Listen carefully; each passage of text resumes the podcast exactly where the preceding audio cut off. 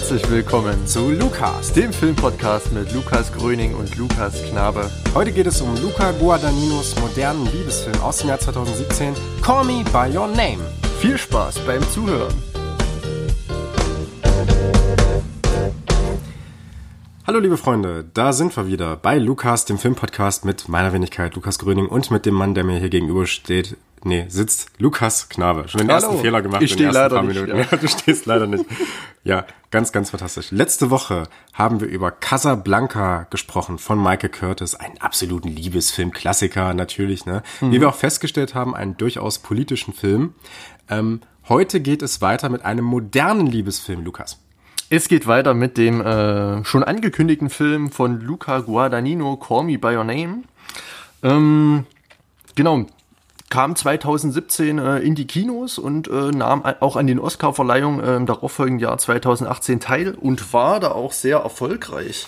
Ähm, könnte man sagen, oder? Dass er sehr erfolgreich war. Ja, war durchaus erfolgreich. Ja, er hat einen Oscar, glaube ich. hat Genau, er gewonnen, hat einen ne? Oscar gewonnen, äh, und zwar das beste adaptierte Drehbuch äh, von James Ivory. Mhm. Äh, und hatte drei Nominierungen, unter anderem bester Film, bester Film-Song, Mystery of Love und ähm, ja, die Nominierung äh, in der Kategorie bester Hauptdarsteller äh, für Timothy äh, Chalamet. Ja, absolut. War, denke ich mal, auch mal so, äh, so ein Durchbruch für Timothy Chalamet irgendwie und äh, wahrscheinlich auch für den Regisseur dieses Werkes, Luca Guadagnino. Ähm, hatte vorher schon äh, so Filme gemacht wie I Am Love oder A Bigger Splash, aber ich denke mal so Call Me By Your Name, das hat den äh, Typen dann so auf die Landkarte gesetzt. Ja. Mal für die großen Regisseure vielleicht. Also mir wäre jetzt auch kein anderer Film bekannt, der vor Call Me By Your Name Ja. ähm, so durch die Decke ging, wie dann Call Me By Name oder auch äh, neuerdings auch äh, Suspiria können wir Genau, auch einführen, das der- Remake. Genau, der Film, der dann danach kam, also er hat ja dann äh, Suspiria von Dario Argento aus dem Jahre 1977, wenn ich mich recht erinnere. Mhm. Ja. Ne, ich habe den da damals im Kino gesehen, ne, da erinnere ich mich natürlich direkt dran. Ähm, hat er geremaked, eine ganz, ganz eigene, aber auch sehr, sehr sehenswerte Mhm. Version daraus gemacht, wie ich finde. Ich habe selber mal einen Text dazu geschrieben, auf die Nacht der lebenden Texte. Grüße an Volker, falls er sich das hier anhört. Ne? Grüße gehen raus. Ja, ähm, auch ganz, ganz fantastisch. Aber Call Me By Your Name, so der, der große Durchbruch, äh, kann man sagen. Ähm, ja, oder ähm, ist dieser, äh, was würdest du denn sagen? Ist dieser Durchbruch, ist es zu Recht? Wie fandest du denn den Film, Lukas?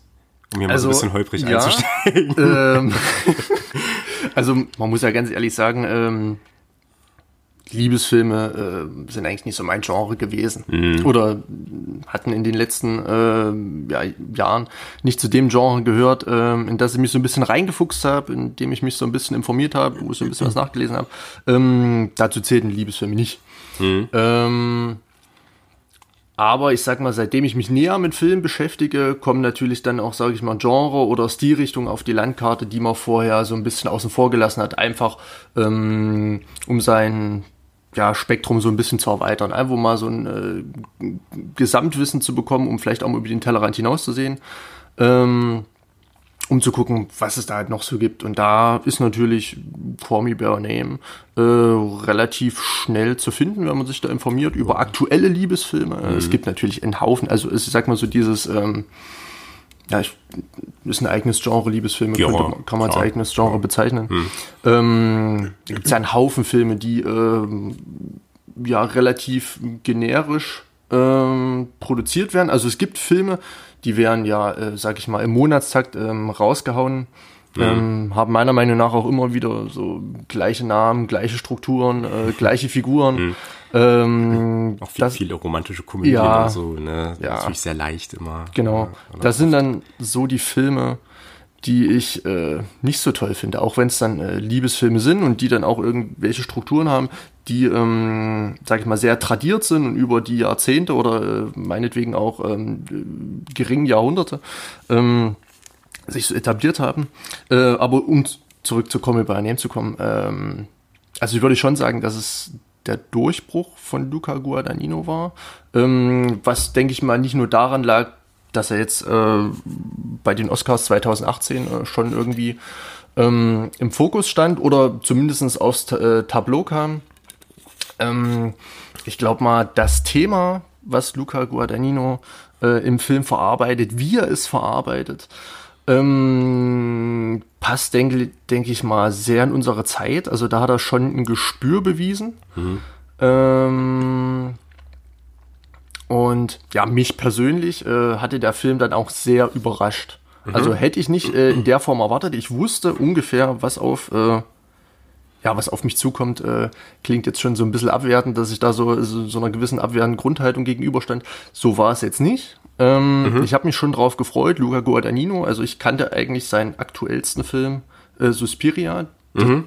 Das, das, Remake kannte ich schon. Mhm. Ähm, bin jetzt, sage ich mal, in seiner ähm, ja, äh, Filmografie zurückgegangen ins Jahr 2017, habe mir dann äh, Call Me By Name angesehen und war wirklich positiv überrascht. Also ähm, wie, sage ich mal, Luca Guadagnino ähm, ja, den Film erzählt, mit welchen Bildern äh, er den mhm. Film ähm, ja, ausstaffiert oder diese Themen ausstaffiert, das ist schon äh, hohe, hohe Kunst. Also ja. selten gesehen, mhm. wirklich. Ich würde ganz gerne noch mal ganz kurz auf das zurückkommen, was du gesagt hast, dass es ja viele ähm, generische Liebesfilme durchaus ja. gibt oder viele Filme. Und das ist ähm, für mich persönlich auch bei vielen Filmen so ein Problem, dass ähm, es gibt ja ganz, ganz viele Filme, die das äh, Thema der Liebe, das Thema der Liebe behandeln in einer gewissen Weise, obwohl sie überhaupt keine Liebesfilme sind, ja.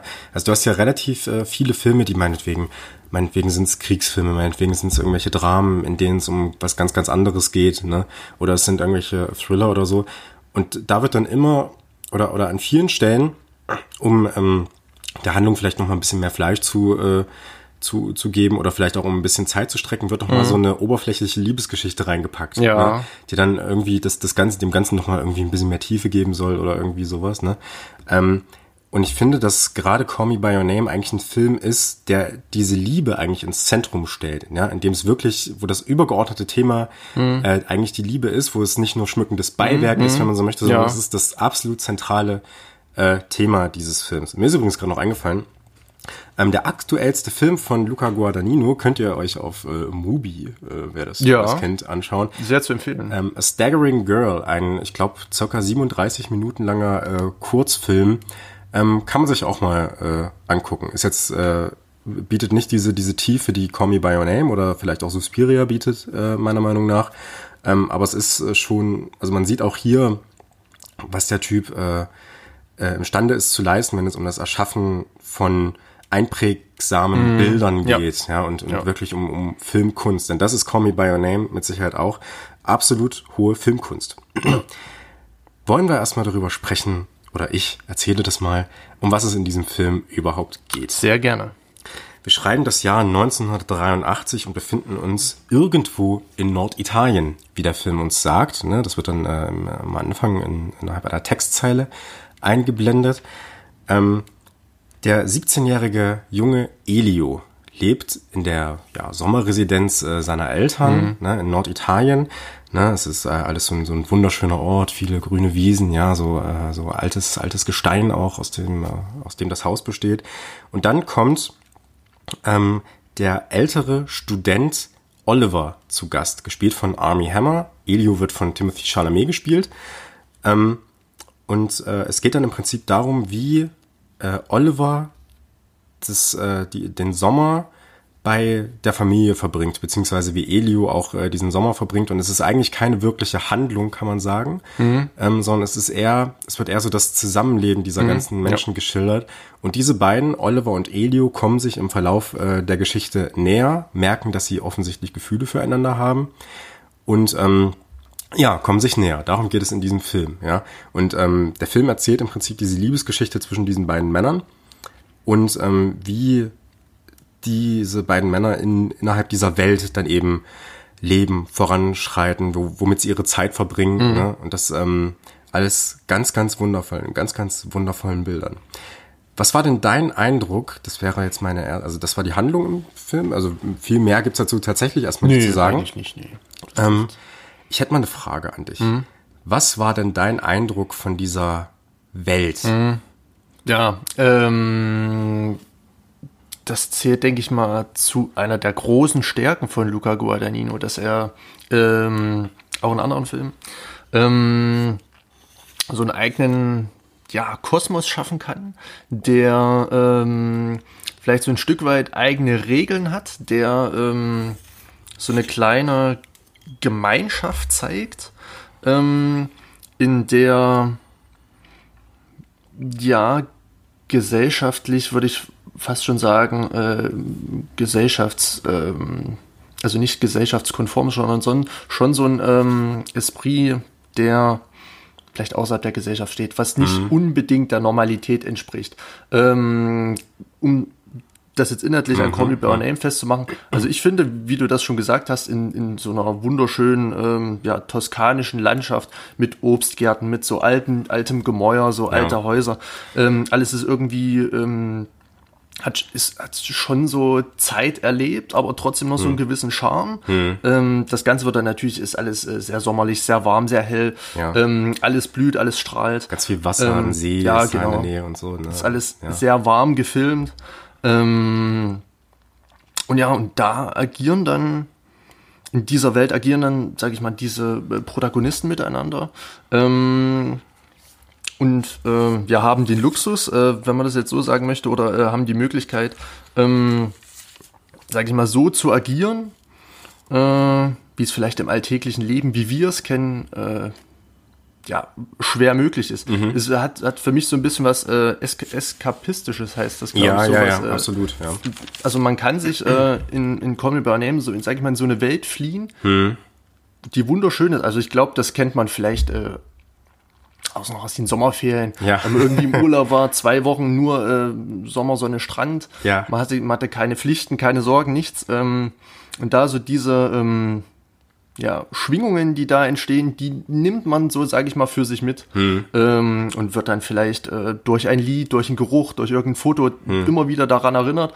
Und so ein Gefühl weckt, finde ich, Call Me By Name. Ja, das wollte ich auch sagen. Ich habe, ähm, als ich den Film jetzt mittlerweile zum dritten Mal gesehen habe, das war äh, gestern, ich habe wieder so dieses Gefühl gehabt von, oh Gott, ist das eine schöne Welt. Mhm. Wie gerne wäre ich jetzt ja. äh, an, an diesem Ort. Ne? Du hast diese ähm, Du hast schon erwähnt, diese Obstgärten, ne? Du hast diesen, äh, diesen See da vor allem, ne? das, das viele Wasser. Ja. Und ja. Ähm, was mich vor allem auch äh, gepackt hat an dieser Welt und interessiert hat, ist diese Herzlichkeit der Menschen untereinander. Ja, diese ähm, super innige äh, Beziehung, die mhm. äh, die Menschen zueinander haben. Also vor allem natürlich die Familie. Mhm. Aber auch so diese Selbstverständlichkeit des Zusammenlebens dieser Dorfgemeinschaft. Mhm. Ne? Wir sehen da Szenen, wie ähm, Oliver äh, ich glaube schon am, am oder ein paar Tage nachdem er angereist ist, dann direkt in die äh, Stadt reingeht und sich da äh, direkt zu so alten Leuten an den Pokertisch ja. setzt mit mhm. denen spielt. Ne? Und Elio fragt sich natürlich auch, wie hast du das so schnell hinbekommen? Ne? Mhm. Und, oder wir äh, sehen, wie die beiden, wie Elio und Oliver mit dem Fahrrad durch diese Stadt fahren und äh, da einfach mal zu so einer äh, random Frau mhm. da äh, hingehen und sie um ein Glas Wasser bitten. Ne? Also ja. es hat überhaupt nichts, diese Welt folgt überhaupt nicht diesen ähm, ähm, ja, Ge Gesetzmäßigkeiten äh, der unseren mhm, sehr genau, durchkapitalisierten ja. Welt ja, und so, ja, wenn man so möchte, ne? wo man vielleicht, wo man natürlich auch äh, Geld bezahlen muss, mhm. um sowas Selbstverständliches wie Wasser zu bekommen oder sowas, ne?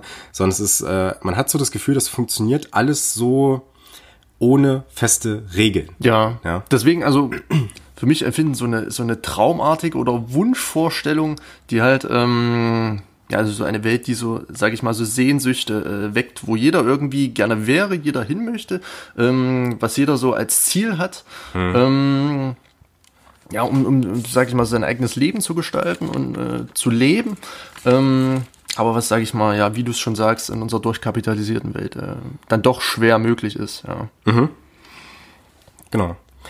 Ja, also ähm, ganz, ganz äh, fantastisch und was mich auch äh, beeindruckt hat, ist äh, die Art und Weise oder, oder die, die Aktivitäten, die die Personen innerhalb dieser Welt dann ähm, äh, ja, tätigen. Mhm. die Aktivitäten, die sie tätigen.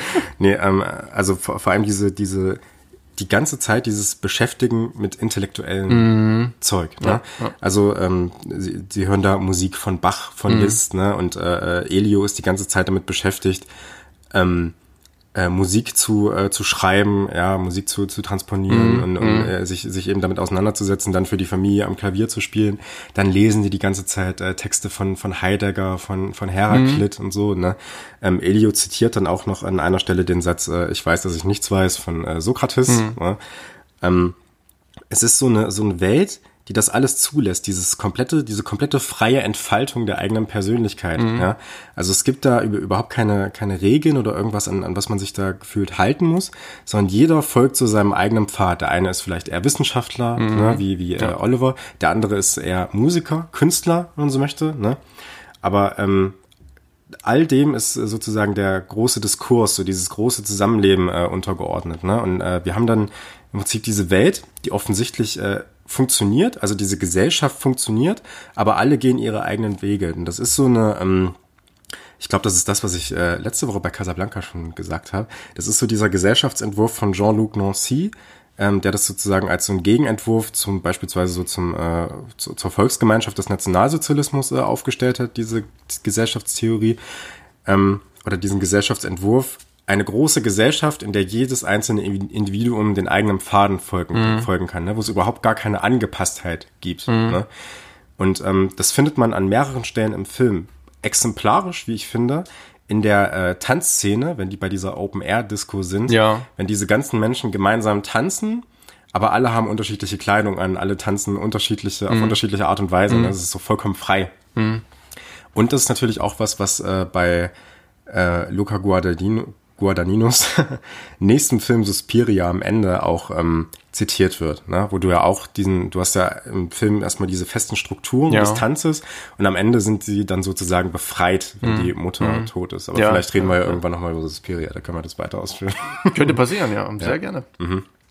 Ähm, ja, also du sagst es schon ganz richtig. Äh, diese Beschäftigung ähm, mit, sag ich mal, intellektuellen Sachen, das, also mit dem Schönen, das ähm, wurde ja vor allem im antiken Griechenland ähm, sehr abgefeiert. Äh, und zwar beschäftigte man sich da, äh, jetzt kann ich mal mein Geschichtsstudium ja, einbringen, heraus, heraus. Ähm, und zwar mit den Musen. Ne? Mhm. Ähm, also die ähm, ja, musische Beschäftigung äh, umfasste ja, Literatur natürlich, mhm. Lesen, mhm. Äh, das Musizieren, ja, äh, Elios äh, kann, ja, sag ich mal, im Film virtuos Klavier spielen. Ja. Ähm, ja, Ta Tanz gehörte dazu. Mhm. Ähm, ja, und die Beschäftigung natürlich mit den Wissenschaften. Sei es jetzt, äh, ich glaube, der Vater ist irgendwie ein Archäologe oder ein hoher äh, Historiker. Ja. Ähm, Archäologe, ja. Ja, Beziehungsweise es ist, ich glaube, es wird nicht zu hundertprozentig klar. Also er ist auf jeden Fall Archäologe, weil die machen ja dann auch Ausgrabungen genau, und so. Ja, ne? genau. Und dann äh, diskutieren sie ja auch an, an einer Stelle über ähm, griechische, über Sprachen, ne? über ja, das griechische, so, lateinische. Irgendwas, ja. Ja, und da ging's, äh, das ist dann dieser Test äh, des Vaters, ähm, wenn er irgendwie, wenn es irgendwie um die ähm, Herkunft des Wortes Aprikose geht, Mhm. ob das jetzt aus dem Griechischen oder Lateinischen ist, und äh, der Vater bewusst eine falsche äh, Behauptung Ja, macht ja. und äh, um zu sehen, ob ähm, Oliver in der Lage ist, ihn Mhm. zu korrigieren. Ja. Genau. Ähm, dem könnte man auch noch nachstellen, ähm, wie dieses Wort Aprikose jetzt etymologisch entstanden ist. Ähm, das ist jetzt im Film, ja, sage ich mal, so ein kleiner Test mit so einer kleinen Pointe. Ähm, also sagen wir, für den Zuschauer hat das auch noch einen gewissen äh, Effekt, den man vielleicht dann noch klären könnte, wenn es dann ums Thema äh, Früchte geht. Ich weiß nicht, ob du noch ähm, du schaust mich mit großen Augen an. Früchte. Ähm, ich weiß nicht, ob ich jetzt schon droppen soll. Ähm, Komm, lass droppen. okay. Also die, Wie die Frucht hat die Aprikose. Wer, wer den Film gesehen hat, ähm, wird sicherlich vielleicht noch so etwas wissen, dass das Wort äh, Aprikose ähm, ja von Präcox kam. Also das ging irgendwie vom Lateinischen ins Persische und vom Persischen dann irgendwann äh, zu uns. Ähm, und das hat so eine gewisse Doppelbödigkeit. Also man kann sagen, dass äh, Aprikose äh, schon früher so eine Art Aphrodisiakum war. Ähm, oder es war keins, ähm, aber es zählte als solches zu einem ähm, und wurde zum Beispiel schon in Shakespeares Sommernachtstraum äh, verwendet. Ähm, ja, und um das vielleicht mal aufzuklären, also Präcox heißt frühreif. Ah, So, ich verstehe. Ja. So, also es ist, ist lateinisch und bedeutet frühreif und da könnte man schon so einen U-Verschlag ähm, zur Gefühlslage oder ähm, zu Elio äh, schlagen. Ja. Äh, so diese, dieses ja sich entdeckende, frühreife, pubertierende, ähm, ja, dieser Jüngling könnte man Ja, sagen. absolut. Mhm. Ähm, und dazu könnte man wiederum in, an die griechische Kultur anknüpfen. Ähm, wo wir gerade ja äh, stehen geblieben sind mit den Musen, mit der äh, ja, griechischen Kultur, mhm. die äh, in Call Me By Your Name ja mh, mm, in einem sehr zentralen Maße äh, gefrönt wird. Mhm. Ähm, und da kommt jetzt, sage ich mal, dieser junge Mann, dieser 24-jährige ähm, Oliver daher, als, sage ich mal, Volontär oder als, äh, sage ich mal, interessierter. Äh, es ist gut, dass du das mit ja. den 24 Jahren nochmal sagst, weil ich habe vorhin gesagt, Elio ist 17 und ich bin extra der Sache oder bin extra der Sache ausgewichen, dass ich, weil ich nicht mehr wusste, so. wie alt Oliver ja. war. Das habe ich nicht gesagt. Ich wusste jetzt auch nicht, ob du es auf dem Zettel hast, aber ja, stimmt, 24. Ja, ist, ja. Hm. 24, also hm. äh, ja, also das hatte ich mir auch nur gemerkt, weil ich selbst gerade 24 ah, bin. Deswegen ähm, ja. ja. kann man da so gewisse ähm, ja, Parallelen ziehen, ja. Äh, von wegen Geschichtsstudenten ja, bla, und so weiter und so fort. Ja. Naja, ähm, genau. Der kommt dann an das Anwesen. Ich glaube, die Familie macht sowas jährlich, dass sie ja. in ihren Sommerferien irgendwelche äh, Studenten oder äh, angehende Wissenschaftler ähm, zu sich holen und die so ein bisschen ja unter ihre Fittiche nehmen. Mhm. Äh, ja, man muss sich eigentlich um nichts kümmern. Die Männer können sich mit ihren Musen beschäftigen, mit der Geschichte beschäftigen, mhm. ihrer Arbeit nachgehen. Mhm. Ähm, für alles weitere, für das leibliche Wohl sorgt äh, Mafalda, äh, die Haushälterin. Ja. Ähm, und die Mutter, ja, die ist eigentlich auch nur am Rauchen oder am Bücher lesen. Also, ähm, ich glaube, die äh, Mutter war eine Literatin, ne? Oder, ja. oder, oder Liter Literaturwissenschaftlerin. Das kann sowas, sein, ne? ja.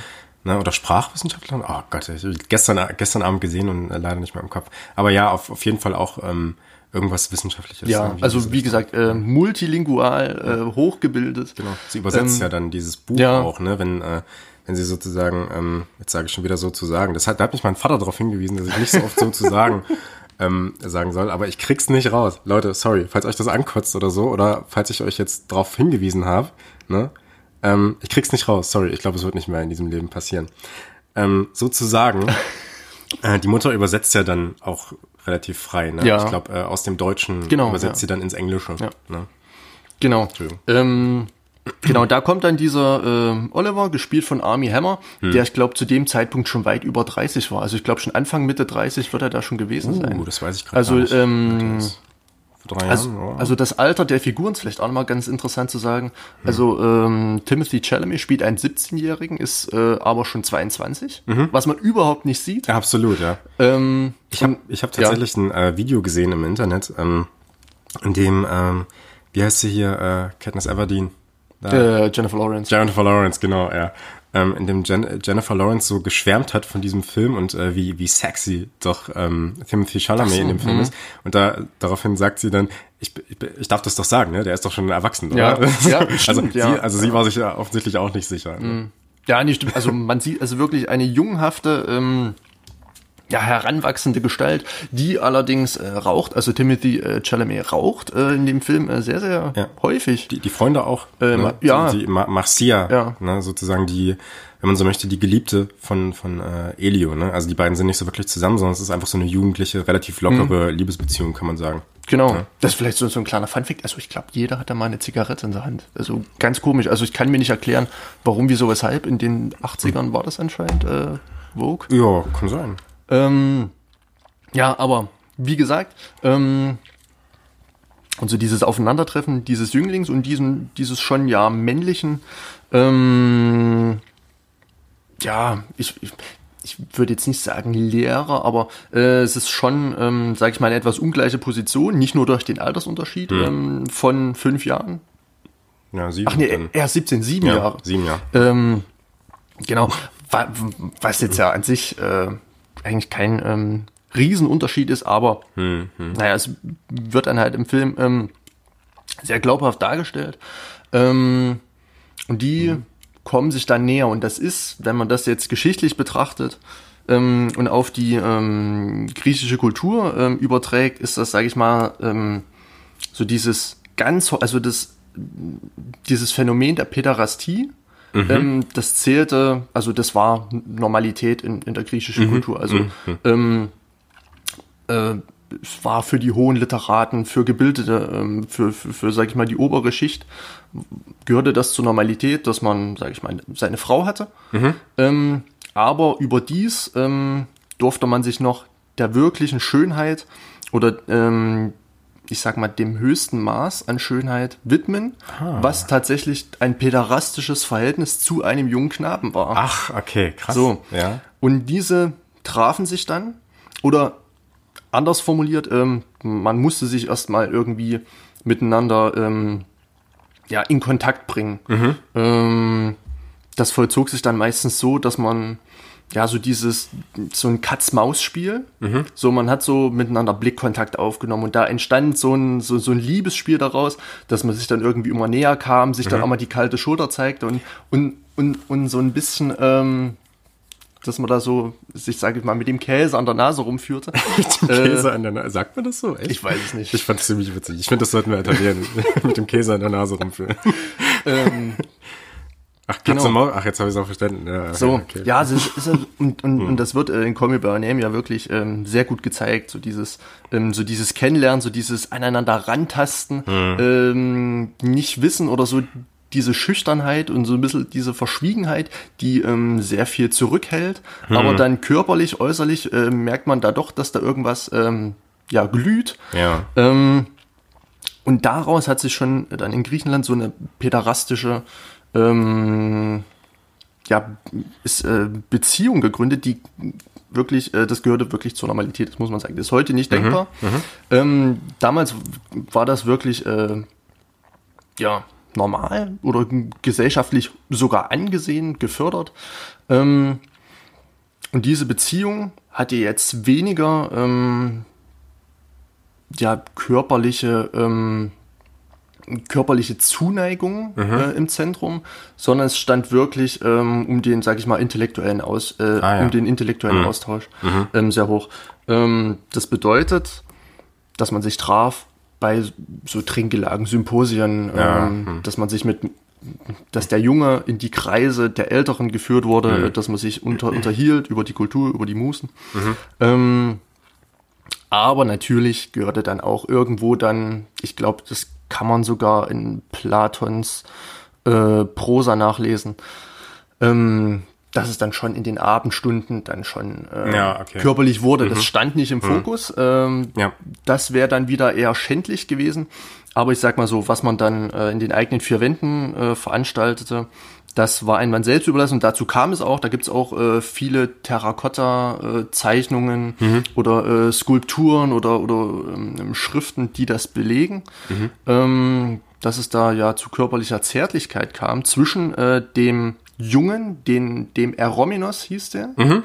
Und äh, der ältere, dieser ältere Part, das war so der Erastes. Ah. So, der Erastes wollte den jungen, ähm, sag ich mal, äh, perfekten, äh, ja, frischen, jugendlichen Körper. Mhm. Und der Erominos, der wollte die Weisheit des Älteren. Ah, und so entstand da so eine Abhängigkeit draus. Ja. Ähm, und das könnte man jetzt in Teilen nicht komplett auf äh, Call Me By Your Name übertragen. Das hatte mir schon, also ich, das hatte mir schon äh, das Intro verraten, als da diese ganz vielen Büsten und, und die, hm. diese Stelen oder was da mal gezeigt hm. wurden, die, diese Fragmente, diese Fotos, ähm, dieser äh, ja, griechischen Kulturfiguren so. Ja. Also, hm. Jeder, der den Film gesehen hat, weiß, wovon ich spreche. Ja. Ähm, und da konnte ich mir schon denken, so junger Knabe, älterer, hm. Äh, Mann. Hm. Ja, ich finde das eine sehr, sehr interessante Überlegung. Hat mir auch gerade so ein bisschen so, ach ja, krass, stimmt, das kann man ja genau darauf übertragen. Fand ich ziemlich gut. Hm. Ähm, ich würde mir da nur die Frage stellen, also natürlich ist äh, er, ist äh, Oliver der Ältere der beiden, aber eigentlich ist er es ja, der in die Familie eingeführt wird. Ne? Ob wir hier nicht so eine Art ähm, Austausch dessen haben, vielleicht sogar. Mhm. Ne? Weil äh, die beiden ja. begegnen sich ja schon auf einem äh, ja. einigermaßen gleichen intellektuellen mhm. Niveau. Ne? Es ist ja sogar so, dass der Weise, wie du mhm. sagst, ähm, an einer Stelle äh, Heidegger-Zitat äh, dem Elio vorliest und fragt ihn dann, weißt du, was das bedeutet? Mhm. Ich habe überhaupt keine Ahnung, was das bedeutet. Ne? Mhm. Ich, ich verstehe ihn irgendwie nicht. Ne? Mhm. Und das ist da nicht äh, viel mehr, weil, weil ähm, man, also wir hatten ja auch das, du hast ja auch das gesagt mit dem, äh, mit dem Begehren des, des jugendlichen Körpers und so, ne? mhm. ne? Und auch das haben wir hier ja eigentlich gegenseitig gezeigt, mhm. ne? Also wir haben ja genauso ähm, Szenen, in denen äh, Elio noch viel, viel intensiver nach dem Körper von Oliver verlangt, ja, wenn man so möchte. Ja, ne? das schon, ja. Ähm, Gerade so ähm, in der äh, in der ersten äh, sexuellen Annäherung der beiden, wenn Mhm. sie auf dieser, auf dieser Wiese da liegen, ne? Ist auch ein fantastisches Bild, wie sie da in diesen Grashalmen rumliegen, übrigens, ne? Ähm, und diese Grashalme da um die Körper herum Mhm. so, so hoch äh, stehen, ist äh, ziemlich stark. Ähm, da ist es ja auch er, der ihn dann so in den Schritt greift und, äh, Ja. er, und äh, ähm, Oliver ist es er, der dann so eine kleine Abwehrhaltung einnimmt und sagt, ja, nicht so forsch, Mhm. Ja, ne? ja, ja, so, ja, ja. so ein bisschen ruhiger und so. Ähm, ob das da nicht äh, auf eine Ebene Mhm. gebracht wird, sozusagen. Also bin ich völlig deiner Meinung. Ich glaube, ähm, Luca Guadagnino hat sich das nicht zum hundertprozentigen Vorbild genommen, aber die Theorie, die ich gerade versucht habe, so ein bisschen aufzustellen, könnte auf jeden Fall ein, äh, ein ähm, schwerer Einfluss sein. Dass er gesagt hat, absolut, okay, ja. die Struktur, die bringen wir un, äh, Definitiv. mit rein, aber es ist dann doch irgendwo ähm, eine romantische Liebesgeschichte und kein, äh, keine, äh, kein pe- päderastisches Verhältnis. Ja. Also, ähm, ja, sag ich mal, die Liebe steht natürlich im Vordergrund, was jetzt ähm, in der griechischen Antike wahrscheinlich auch so war. Aber ich sag mal, ähm, die Hierarchien oder die ähm, Beziehungsstrukturen waren nochmal etwas anders, was jetzt in Comic Bear nämlich der Fall ist. Also ich bin auch der Meinung, dass die äh, da schon auf Augenhöhe miteinander agieren. Und ähm, ja, also wie du es schon sagtest, äh, der eine lernt vom anderen und der andere lernt vom einen. Ja. Also ist schon äh, sehr wechselseitig. Ja, du hast ja auch ähm, das gesagt, äh, fand ich auch sehr interessant, ähm, diesen Punkt äh, mit dieser mit dieser langsamen Annäherung gegenseitig, ne? Oder, Mhm. oder das, ne, das, das ist sozusagen nicht von heute auf gleich passiert, sondern das ist so durch dieses Spiel Ja. ne, ne, und diese, diese Ablehnung, das sehen wir hier im Film auch ganz, ganz klar dargestellt. Ne? Es ist ja, also der, der erste Schritt ist ja, dass Oliver äh, direkt nach seiner Ankunft sich erstmal direkt in das Bett von, Mhm. äh, von Elio legt ne? und äh, dann auch nicht zum, zum Abendessen kommt, Genau, sondern, ja, ne, ja, so- sondern stimmt. sozusagen in diesem Bett bleibt, was ja schon so ein kleiner privater Bereich eigentlich Mhm. von, von der Person ist. Ne? Und dann das nächste Mal beim, beim Volleyballspiel, wenn er ihm so diesen Rücken, Ja, diese Verspannung austra austreiben will. Ne? Das heißt, es gibt so ganz, ganz viele kleine Berührungen Mhm. und sowas. Ne? Ähm, und ähm, es wird ganz, ganz subtil und langsam darauf hingewiesen, dass daraus eine Liebesbeziehung wird. Ne? Auch ganz, ganz stark bei der Disco-Szene. Ne? Wir sehen ja in dieser Disco-Szene, ähm, habe ja gesagt, dass diese ganz, ganz verschiedenen Individuen da äh, tanzen, sozusagen. Ne? sozusagen. und ähm, das ist ja erst so, dass äh, Oliver mit, äh, mit einer Frau dann tanzt, Mhm. ne? Und Elio schaut da so ein bisschen, ja, so ein bisschen traurig, Ja, schaut, schaut, er da hin, ne? Angekratzt, ja. Und dann ähm, ist es ja so, dass diese Individuen alle unterschiedliche Kleidung haben, aber wenn Elio dann die Tanzfläche betritt Mhm. und die alle trotzdem noch so für sich tanzen, werden nur Elio und Oliver mit dem gleichen blauen Licht angestrahlt. Das ist mir nicht aufgefallen. Das ist mir gestern auch erst aufgefallen, ne? weil, weil ähm, ich dann auf diese Farben von den verschiedenen Ja. Personen geachtet habe. Ja. Und äh, also sie tragen auch äh, ungefähr so, also nicht ganz gleichfarbige, aber so einigermaßen, beide was Blaues auf Mhm, jeden Fall. Ne? Aber dieses Licht werden sie dann komplett gleich sozusagen. Und da wird schon diese ähm, dieses äh, gemeinsame und diese Verkettung von beiden vorweggenommen, Mhm. was wir dann später se sehen. Ne? Es gibt ja dann so Szenen, ähm, wenn die dann gemeinsam im Bett liegen und du diese Gliedmaßen fast gar nicht mehr auseinanderhalten kannst, ne? wenn sie so verschränkt Ja, ineinander ja, sind, ne? ja. Mhm. dass sie sozusagen komplett eins geworden sind. Ne? Und das sagt ja auch dann der Titel aus, Call me by your name, nenn mich bei deinem Namen. Ne? Mhm. ähm, sozusagen dieses komplette Aufgehen im anderen. Mhm. Ja, also diese komplett innige Liebesbeziehung, ähm, wo man sozusagen über die Liebe zu jemand anderem dann eher zu sich selbst finden möchte. Kann man, so kann man das vielleicht man- sagen. Schwer vorstellbar. Ne? Absolut, Also das ja, ist sehr ja. abstrakt. Ja. Ähm, Das ist wirklich sehr also vorstellbar. Das ist aber auch gerade ja ähm, durch diesen Song Mystery of Love so schön ähm, äh, gezeigt, dass wir für dieses für Liebe und das äh, haben wir jetzt auch gerade gesehen, dass wir dafür eigentlich trotz dieser großen äh, kulturellen Basis und dieser wissenschaftlichen und, und äh, ja genau künstlerischen kulturellen Basis, die wir in unserer Gesellschaft haben, dafür eigentlich noch immer keine richtigen Worte gefunden haben, Mhm. ja, oder immer noch nicht so richtig wissen, wie wir jetzt Liebe ausdrücken können durch Worte. Ja. Ne? Ähm, vielleicht haben wir es auch verlernt. Vielleicht haben wir es Vielleicht auch konnte gelernt. das ein Shakespeare damals besser. Ja, möglicherweise. Ich weiß nicht. Aber das äh, wird ja in dem Film ganz, ganz oft gesagt. Ne? Es gibt ja äh, ganz, ganz viel Sprache in diesem Film. Ja, es geht dann, ja, woher kommt dieses Wort jetzt her? Das Wort Ja. Aprikose. Ne? Dann wird hier die, ähm, dieses, diese äh, Geschichte vom, ähm, von dem Ritter, äh, der gefragt wird, ähm, willst du äh, sprechen oder sterben? Mhm. Ne? Äh, wird äh, vom Deutschen ins Englische übersetzt. Ne? Also ähm, wir können sehr, sehr viel offensichtlich durch Sprache ausdrücken, aber mhm. gerade das dann eben nicht. Mhm. Aber wir können es in Bildern zeigen. Und das äh, macht Luca Guadagnino hier. Er findet überhaupt keine Worte dafür. Auch wenn die beiden über ihre Beziehung sprechen, ne, ähm, hast du immer das Gefühl, so richtig bringen sie es nicht auf den Punkt. Ne? Mhm. Ne? Aber äh, die Bilder, diese, diese Annäherung der beiden, die Küsse, diese Zärtlichkeiten, ja. dieses Zusammensein, ähm, der Pfirsich, aus dem das, ja. äh, ne, aus, aus dem der, der Pfirsichsaft quillt, mhm. das Eigelb bei dem Ei, wenn das äh, Ei aufgemacht wird, dann quillt dieses Ach, Eigelb ja. so richtig raus. Mhm. Ne? Das äh, zeigt dann doch dieses, ähm, dieses, äh, die, diese Intensität dann, mhm. ne? die sich, die zwischen beiden stattfindet. Das stimmt. Also es ist wirklich eine romantische Liebesgeschichte, hm. die sich dann auch ganz klassischen Motiven bedient, aber die trotzdem ja in einer sehr modernen oder oder ähm, sage ich mal wieder aufbereiteten oder wieder auflebenden Geschichte erzählt, was man mhm. vielleicht mhm. so äh, in den letzten Jahrzehnten äh, in Liebesfilmen nicht gesehen hat, bin ich der Meinung. Also mhm. ich bin nicht der äh, Liebesfilm-Profi, mhm. aber ähm, ich würde jetzt mal behaupten, dass äh, Call Me by Your Name da ganz klassische Strukturen, die, die vielleicht auch schon äh, mehrere hundert Jahre alt sind.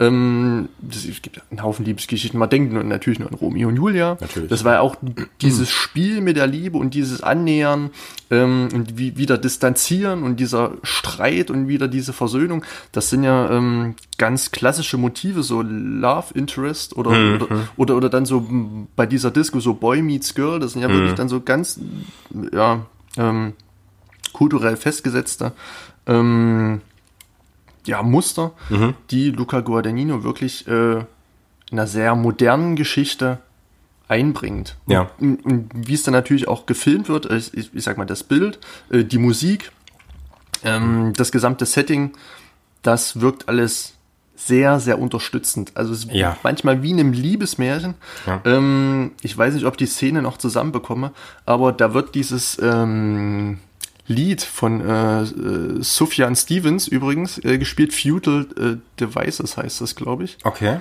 Ähm, auf jeden Fall wartet Elio, ist, also es dämmert, er saß da wohl schon mehrere Stunden und er wartet auf so einem äh, Stufenabsatz ähm, sitzend auf natürlich Oliver und ähm, sitzt dabei unter so einem Bogen aus ja Ranken, äh, äh irgend, irgend so ein Busch. Mhm. So der wächst so einmal im Bogen ähm, über äh, diese Stufe, auf der Elio sitzt. Das ist so ein kleiner Durchgang, so ein wahrscheinlich ein Eingang zum Grundstück, wo Elio wartet. Das mhm. Auto, ähm, genau, äh, so dieses Warten an der Grenze auf den anderen. Mhm. Ähm, das finde ich so ein ganz äh, ja märchenhaftes oder fast schon ähm, ja, romantisches Motiv, also sehnsüchtig sitzend, mhm. schon in der Dunkelheit, dann, dann dieses Feudal Devices mhm. und dann so dieser, ähm, ja, sag ich mal, eher ja, traurige äh, oder, oder sehnsüchtig wartende Blick äh, von Elio, der da äh, ja, ich sag mal, an dem Abend vergeblich äh, auf Oliver wartet. Ach, das ist abends oder nachts? Das ist abends ah. und dann, dann ist es kurz bevor es Nacht wird, ja. sitzt er da so und. Ah, okay. Dann, dann habe ich es auch auf dem, auf dem, Schirm. Genau, da wird dann Elio so von hinten gefilmt mhm. und dann so dieser äh, Pflanzenbogen, mhm. diese Musik dazu und mhm. dann so dieses leichte Dämmern ähm, und die Sitzposition von Edo, die verraten einfach ganz, ganz viel in dem Bild. Äh, um, äh, um, um, um die Gefühlswelt, äh, die da wirklich durch die, durch die Bilder und durch die Musik wirklich nach außen getragen wird. Also man kann das wirklich selber fühlen. Das, finde ich, manipuliert ein oder kann dann auch manipulieren hm.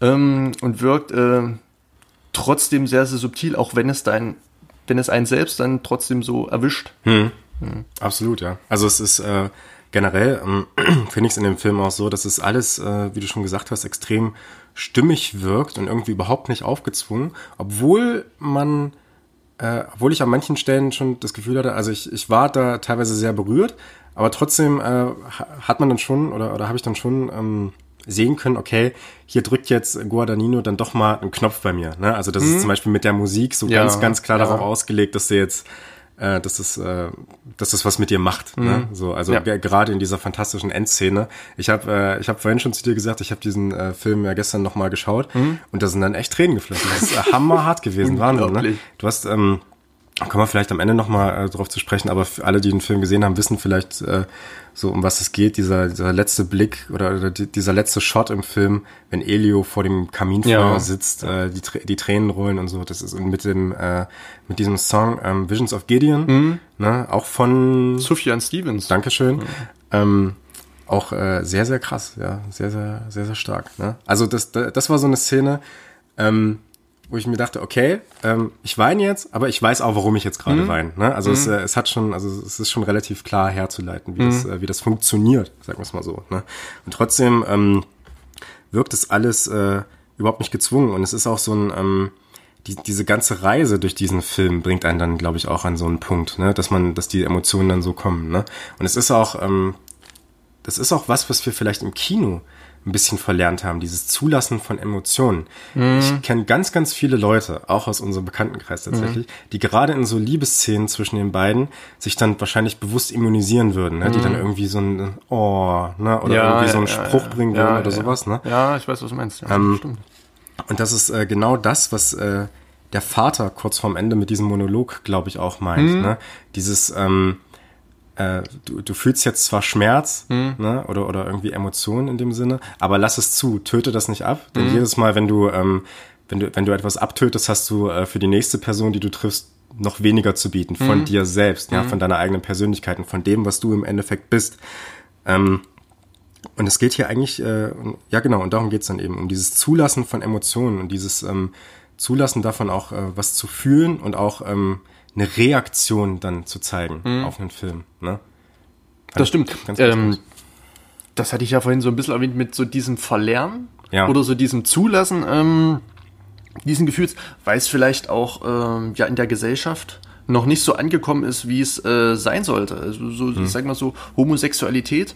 Ähm, ja, also würde ich schon, sage ich mal so, als, als ähm, ja, Rand äh, Neigung bezeichnen oder, oder, oder, oder, als ähm, Es ist auf jeden Fall noch nicht so, dass es so auf einer Ebene ist mit heterosexuellen Beziehungen, würde ich sagen, ja. Genau, und ähm, dass sich da viele dadurch, sage ich mal, immunisieren und nicht zulassen wollen, ähm, dass sie auch, wenn sich jetzt äh, zwei Männer küssen, trotzdem Gefühle empfinden können, Ja. auch wenn sie vielleicht nicht ähm, ähm, homose selbst homosexuell Ja, sind, ja. aber so diese Gefühle ähm, ja, zu, sage ich mal, etwas Fremden zuzulassen.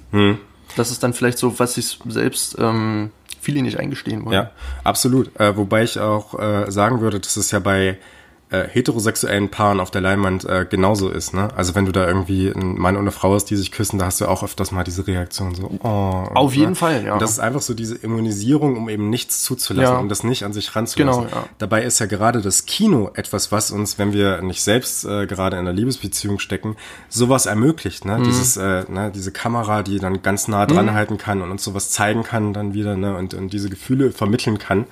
Äh, diese Bilder, das ist ja was, was speziell das Kino eigentlich nur schafft. Ja, Also Mhm. du kannst natürlich auch bei, bei Shakespeare äh, lesen, wie sich da äh, Personen ähm, irgendwie, irgendwie Personen annähern, ja, oder, oder Liebesbeziehungen eingehen Ja. oder sowas, ne? Aber trotzdem werden diese Worte wahrscheinlich niemals diese Kraft entfalten, wie es Bilder können. Würde ich jetzt vermuten.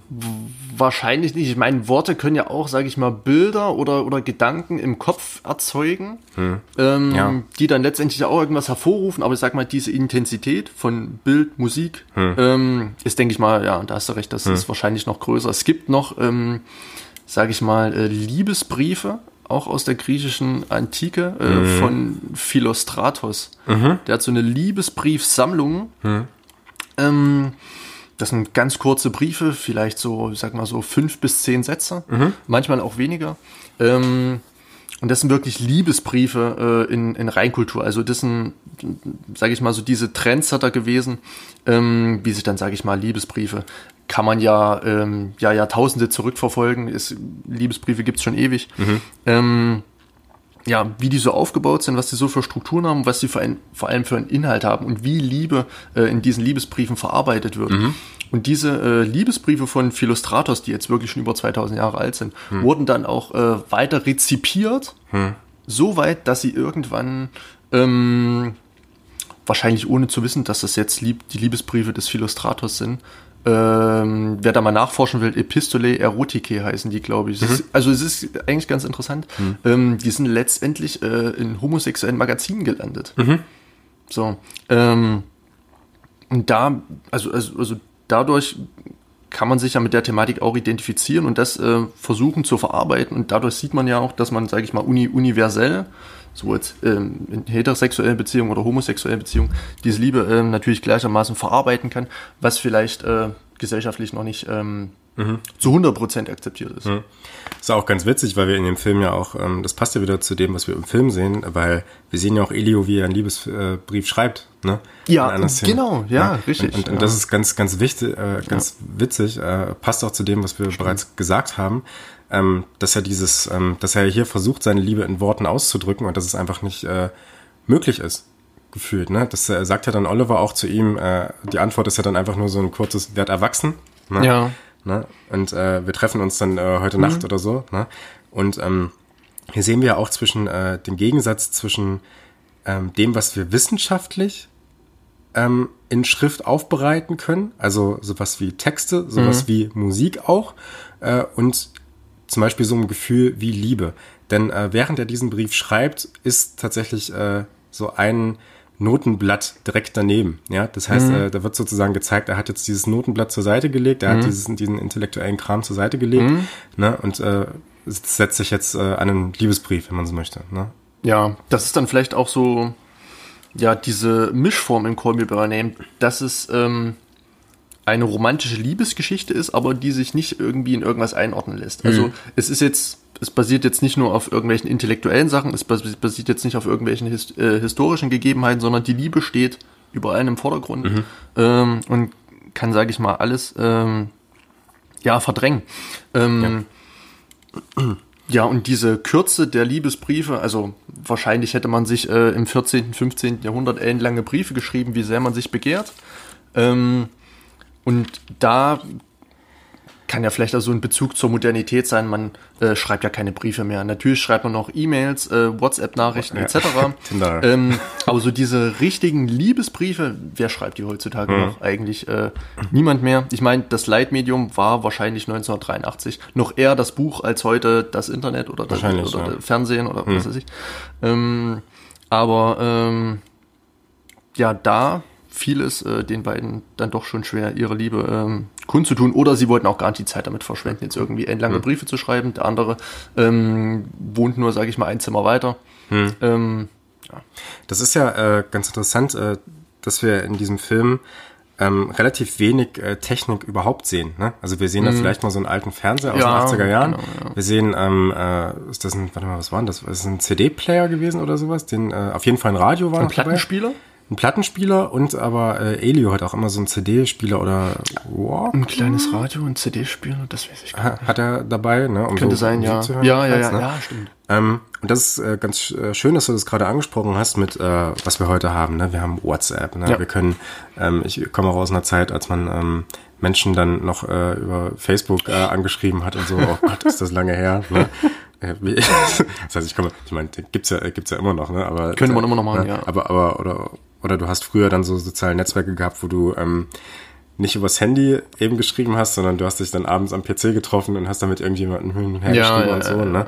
Oder auch, äh, wie wir es heute haben, Tinder. Ja, so dieses einfach zur Seite wegwischen. Heute wird gewischt, so. ja. Heute wird gewischt, ne?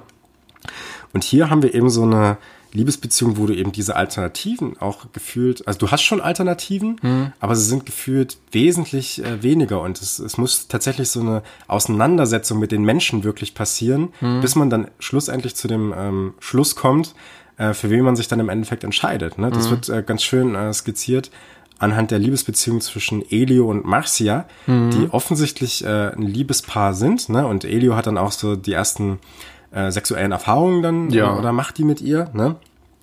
Ähm, der Grund ist dann im Endeffekt, es ist wieder dieses nicht näher definierbare, diese wirklich diese diese äh, diese Angezogenheit oder oder diese diese äh, dieses ja äh, diese diese Beziehung dann zu zu Oliver, ähm, was dann noch mal eine Ebene über dem ist, was er für Marcia oder Marcia empfindet. Ja. Ne? Also die, die sind ja auch, du, du würdest ja wahrscheinlich, wenn du die beiden zusammen siehst, würdest du sagen, ja, super geiles Paar, ne, wunderbar, ne, und äh, es macht auch Spaß, den zuzusehen. Naja, äh, und, äh, ne, und äh, man, man freut sich dann so. Aber es ist doch noch mal was viel, viel Innigeres, ja. Auch, Ja. auch das, was der Vater dann so beschreibt, ähm, er sagt ja in seinem Monolog am Ende, ja, ähm, ich, ich beneide dich, weil so etwas wie ihr beide hatte ich nie. Ne? Und da kommst du auch so zu diesem, äh, oder kommt man auch so eher zu diesem Schluss, dass der Vater sich dann wahrscheinlich in seinen jungen Jahren dann eher für ein Mädchen wie Marcia entschieden hat und dann eben bei der Mutter gelandet ist. Ja. ja? Also auch eine, eine fantastische Liebesbeziehung, aber nicht diese Innigkeit nochmal, dieses unglaubliche Verständnis, wirklich in, im anderen aufgehen zu wollen, wie das bei den beiden der Fall ist. Das stimmt. Ähm, was wollte ich gerade sagen? Ich weiß es nicht, Lukas. Ich weiß es nicht. Ich habe keine Ahnung, was du sagen wolltest. Genau, mit dieser Liebesbeziehung äh, zu Marcia. Ich fand, das war, also als er sich dann auf Marcia eingelassen hat, war das auch so ein bisschen vielleicht so eine Trotzreaktion. Ja, er, er war sich selbst noch nicht sicher. Ähm, wo will ich eigentlich hin? Was will ich eigentlich wirklich? Ist er normal mit 17 Jahren ähm, ähm, durchaus legitim. Ähm, da war, glaube ich, am Vorabend, äh, hatte er irgendwie auf Oliver gewartet oder das war, glaube ich, die Szene, die ich äh, vorhin geschildert hatte mit dem äh, Strauchbogen. Ähm, und auf darauf folgend hatte er sich quasi gesagt, ach komm, also vielleicht so gedankt, ach komm, äh, lass mal das mal, jetzt versuche ich es doch nochmal äh, mit Marcia, vielleicht ist es irgendwie vielversprechender. Und ich glaube, es hat ihm, es hat ihm aus, aus, aussichtlich gefallen, aber dann vielleicht so dieses, ähm, so ein bisschen nicht dieses Verbotene, aber so dieses eher Sündhafte hatte dann äh, Elio dann doch eher gereizt. Oder oder, oder es, es, es hat sich für ihn vielleicht ähm, einfach äh, vielleicht aufregender angefühlt, als jetzt einfach mit so einem Mädel äh, wie alle ähm, da rumzumachen. Ähm, das ist eine schwierige Frage, weil ich äh, hatte in dem Film eher den Eindruck, dass dieses Verbotene eigentlich gar nicht so wirklich angesprochen wird. Also, ähm, also es wird überhaupt kein Unterschied gemacht zwischen der Beziehung zwischen zwei Männern und der Beziehung zwischen zwei Frauen. Ja? Also das, äh, das Entscheidende am Ende, wenn er dann nochmal mit ihr, wenn Elio dann nochmal mit Marcia spricht und Ja. sie sich dazu entscheiden, Freunde zu bleiben, ja, ähm, da geht's ja nicht darum, dass er irgendwie äh, schwul ist oder homosexuell ist oder sowas, ne? Sondern es, äh, sie versteht dann tatsächlich einfach nur die Gefühle für ihn, ne? Also hier wird, äh, oder für, für Oliver. Das heißt, hier wird überhaupt kein Unterschied zwischen ähm, verschiedenen Sexualitäten gemacht. Ich würde sogar behaupten, dass diese Sexualität, die wir in dem Film sehen, oder diese Menschen überhaupt nicht einzuteilen sind, in homosexuell und heterosexuell. Sie ähm, sind in ihrem Handeln und in ihrer sexuellen Auslebung eigentlich vollkommen frei. Ne? Sei es jetzt, äh, ob sie Sex mit Männern haben wollen, mit Frauen haben wollen, ob sie Sex mit einem Pfirsich oder einer Ja. Aprikose haben wollen. Ja? Also ähm, dieses sexuelle Experimentieren ist aus meiner Sicht in dem Film überhaupt nicht einteilbar. Es ist so komplett frei. Und ähm, diese Freiheit drückt sich für mich noch in was anderem aus. Und jetzt komme ich zu äh, dem, was ich äh, in Kunstgeschichte Ja. gelernt habe. Lass mal hören. Ähm, es gibt einen Kunsthistoriker namens Johann Joachim Winkelmann. Der brachte 1756 ähm, ein Buch raus, die Erläuterung der Gedanken von der Nachahmung der griechischen Werke in der Malerei und Bildhauerkunst. Grundlage dieses Werkes war, ähm, dass die griechische Skulptur hier als das Abbild und äh, der Ausdruck einer untergegangenen idealen gesellschaftlichen Wirklichkeit dargestellt wurde. Das heißt, äh, also erstmal, er hat so in der äh, griechischen Skulptur, dieser altgriechischen Skulptur, ähm, das äh, größte Kunstwerk gesehen, ja, da wo sich das, das höchste schöpferische ähm, ähm, Schaffen verwirklicht, ja, das ist auch das, was wir in dem Film äh, sehen, diese Skulpturen, die der Vater Oliver äh, dann über diesen Beamer da Ja, vorführt, ja, ne? ja. wenn er sagt, ja, ähm, diese, diese Kunst oder diese Skulpturen sind ja so fantastisch geschaffen und diese Körper, ja, diese muskelbepackten Mhm, Körper, ne, die sind dann auch teilweise so gewölbt, teilweise so, dass es anatomisch überhaupt nicht möglich ist, ja. Also so eine komplett freie Gestaltung, wenn man so möchte. Ja. Und laut Winkelmann war die Grundlage für diese griechischen Körper, die er halt dann auch in der Wirklichkeit gesehen hat, ne, Mhm. ja, er, war, er war der Ansicht, dass, äh, dass diese Skulpturen ja irgendein äh, reales Vorbild haben müssen, dass äh, die äh, griechische oder die altgriechische Gesellschaft so frei war, dass sich diese Körper daraus innerhalb der Gesellschaft äh, bilden konnten.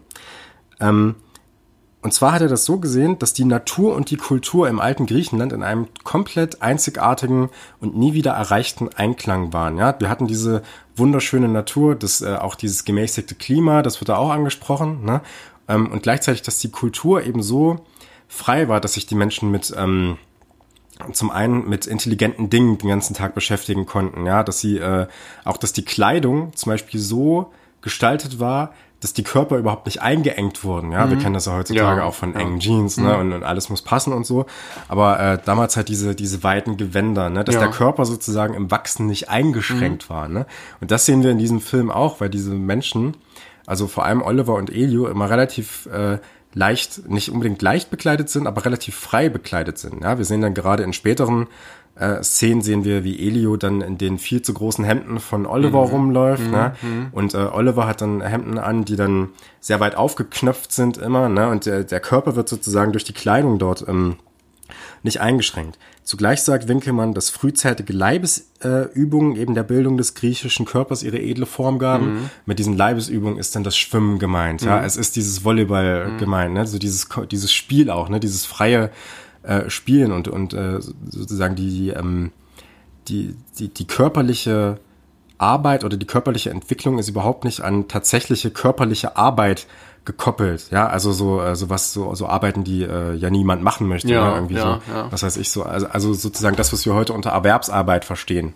ja, also so oder was was damals vielleicht irgendwie das Abbauen von Stein war oder mhm. das Holzfällen oder irgend so ein ja. Spaß, ne? Ähm, genau diese diese ähm, die Kleidung und ähm, dass dort im alten Griechenland eben diese Freiheit erreicht wurde, die ein Ideal für das Menschsein an sich ist und äh, nach der griechischen Antike wohl nie wieder erreicht wurde. Ja, also diese komplette Freiheit sowohl auf körperlicher Ebene als auch auf geistiger Ebene. Mhm. Ja. Und ähm, das finde ich äh, findet auch seinen Ausdruck äh, hier in dem Film und vor allem eben auch in dem, was du gesagt hast mit diesen äh, Jünglingen ja, mhm. und, die, und dieser diese komplett freie Liebe und so. Mhm. Ne? Ähm, dass äh, die Menschen in jedem Aspekt ihres Lebens so frei sind, ähm, dass sie nirgendwo Einschränkungen mehr haben, ne? Also auch nicht, äh, was die Auswahl ihrer ihrer Liebespartner angeht oder sowas, ne? mhm. ne?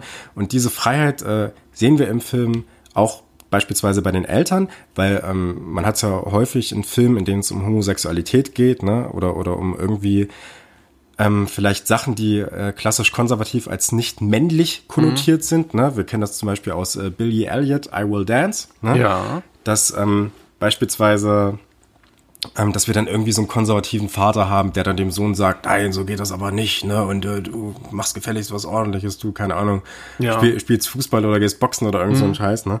Ähm, dass man da überhaupt keine Einschränkungen von keiner mhm. Seite mhm. hat. Ne? Und äh, dieses, dieses freie, finde ich, sieht man auch in den Städten, die im Film dargestellt sind. Ne? Du, du hast ja überhaupt äh, diese komplett freie Bewegung, gerade am Ende, wenn sie sich nachts durch Bergamo äh, bewegen, da ja. ist ja überhaupt kein Mensch. Ne? Ja. Sie gehen einfach durch diese wunderschönen, durch diese wunderschöne Architektur, durch diese Stadt, die, mhm. äh, die so komplett leer gefegt ist, bis auf dieses eine Auto, wo dann dieser Song rauskommt, mhm. den, äh, den Oliver bereits da in der Disco gehört hat. Ne?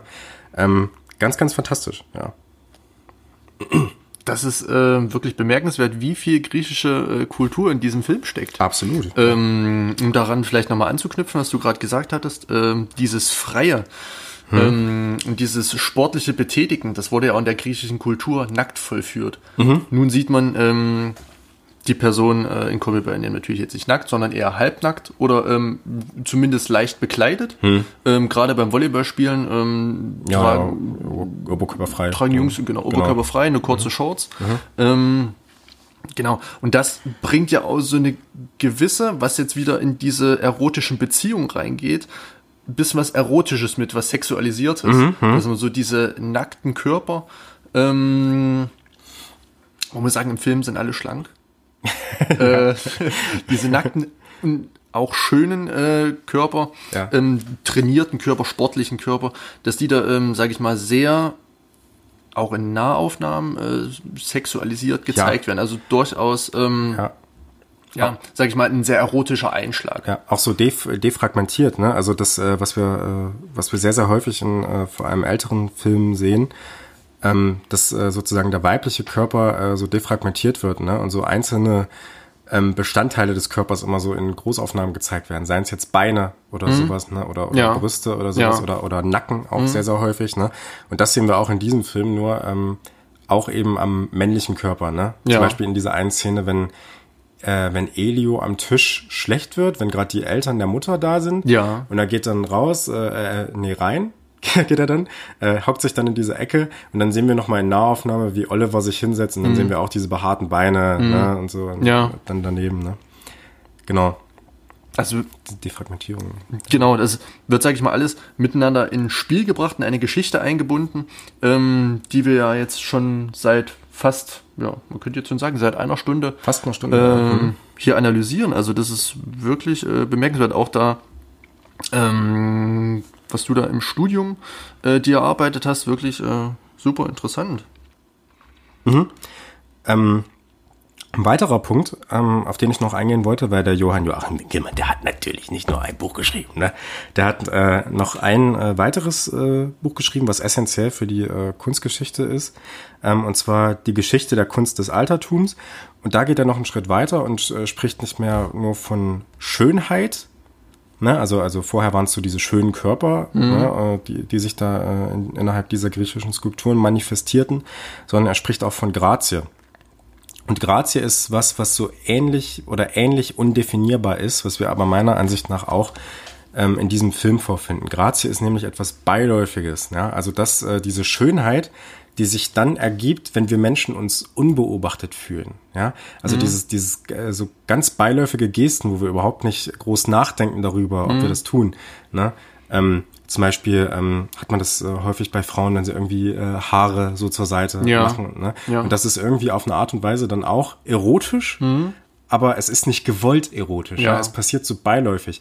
Und daraus äh, so eine These entspringt, entspringt dann noch eine viel, viel höhere Anziehung. Ja. Und ähm, das ist eben auch was, äh, was sich hier äh, manifestiert, weil diese Personen sich ja auch ganz, ganz oft unbeobachtet fühlen oder so für, für sich sind und ähm, eben auch Emotionen freien Lauf lassen. Und äh, das sehen wir gerade meiner Ansicht nach auch in dieser letzten, in diesem letzten Shot, wenn Elio ins Leuchtfeuer, äh, ins Leuchtfeuer, jetzt bin ich bei Dark Souls gerade, äh, wenn, wenn Elio, ins, wenn Elio ins, ins Kaminfeuer schaut und ähm, ich finde das so gut geschauspielert, weil du nimmst es ihm von vorne bis hinten ab, ne? Er fühlt sich unbeobachtet und lässt seinen Emotionen komplett freien Lauf. Und das äh, macht diese Szene und das macht ihn als Person dann auch im Endeffekt so schön und so grazil. Auch wahnsinnig gut geschauspielert, Absolut, ja. Das war eine meiner zwei liebsten Szenen im Film, was äh, das Schauspielerische angeht. Die andere ist der Monolog des Vaters, Ja. ähm, wo auch, ähm, wo wir auch so eine, im Prinzip so ein Gegenüberstellen eines ähm, erfahrenen, äh, jetzt muss ich kurz gucken, eines erfahrenen Schauspielers haben, Michael Stuhlberg, der den Vater spielt, und eben eines jungen Schauspielers wie Timothy Chalamet. Und ähm, dieser Gegensatz in dieser Szene ist so großartig, weil äh, Elio, eben Timothy Chalamet, dann so ein komplett neutrales Gesicht hat und es wirkt fast wie so eine Studie äh, von äh, einem einer perfekten schauspielerischen Leistung, weil dieses äh, das was Michael Stuhlberg da macht ist auch so fantastisch. Wir sehen dann auch ihn von vorne dann, ne? also die die Kamera zeigt sozusagen das komplette Gesicht von von Michael Stuhlberg und wie er innerhalb weniger ähm, Shots dann wie, wie sich auf diesem Bild sowohl diese Freude dafür, dass äh, Elio diese Erfahrung gemacht hat und diese, diese Reue und diese, dieser Neid äh, auszeichnet. Ne? Also zum einen immer mal wieder dieses Lächeln, ne? dieses Augenzucken haben wir da, so ganz, ganz kleine Details, die absolut fantastisch sind. Ne? Und dann zeigt ähm, äh, Timothy Chalamet in der letzten ähm, in der letzten Einstellung aber auch mal, dass er selber auch ein ganz, ganz großer werden Ja. wird. Da bin ich mir ziemlich sicher. Ja. Unter anderem zu sehen auch äh, in, auf, in The King auf Netflix. Den hast du mal gesehen? Ich habe den Genau, nicht gesehen. ja, ähm, ist, denke ich, auf jeden Fall, wer äh, Timothy Chalamet, ich glaube, in seiner äh, aktuellsten Rolle mal sehen möchte, Hm. ähm, kann das auf jeden Fall tun. Äh, ganz andere Rolle, einen ganz anderen Standpunkt. Auch in, er vertritt wieder eine sehr moderne Figur, die äh, sehr äh, modern denkt. Mhm. Äh, in einer mittelalterlichen Zeit. Ähm, ja, ganz sehenswerter Film. Ist Ja. jetzt nicht der Überbringer, aber ähm, wer Netflix hat, der kann den sich Mhm. ohne Vorbehalt anschauen. Und dieses Jahr ist er natürlich noch in einem Film zu sehen, von dem es leider bisher noch kein Bild gibt, aber auf den die gesamte Filmlandschaft wahrscheinlich hinfiebert. Nämlich spielt er in ähm, Denis Villeneuve's Dune mhm. mit, der Ende des Jahres kommt, ne? über den äh, wir, zumindest ist es so geplant, auch sprechen werden. Das Sehr gerne, ja, ich freue mich. Einer von wenigen Kinofilmen, über die wir ja. sprechen. Und über Denis Villeneuve's Filme sprechen wir auch noch ganz viel. Mhm. Ne? Ähm, und dann vielleicht noch, äh, um vielleicht mal so ein bisschen einzuordnen, damit unsere Zuhörer das wissen, wer Michael Stuhlberg ist, ähm, eben auch ein amerikanischer Schauspieler, vor allem bekannt, ähm, würde ich sagen, durch seine Hauptrolle in A Serious Man von den Coen-Brüdern. Weiß nicht, hast du den schon mal gesehen? Leider nicht, nein. Äh, ganz, ganz toll auch geht's äh, um die Rolle eines ähm, jüdischen Familienvaters, der gleichzeitig Lehrer ist und damit ganz, ganz vielen unterschiedlichen Persönlichkeiten ähm, es zu tun bekommt. Mhm. Und äh, äh, ganz, ganz großartig, ja. Ich will nicht zu viel verraten, aber mhm. wirklich, wirklich toll. Auch eine fantastische Rolle, zeigt auch, was Michael Stuhlberg kann.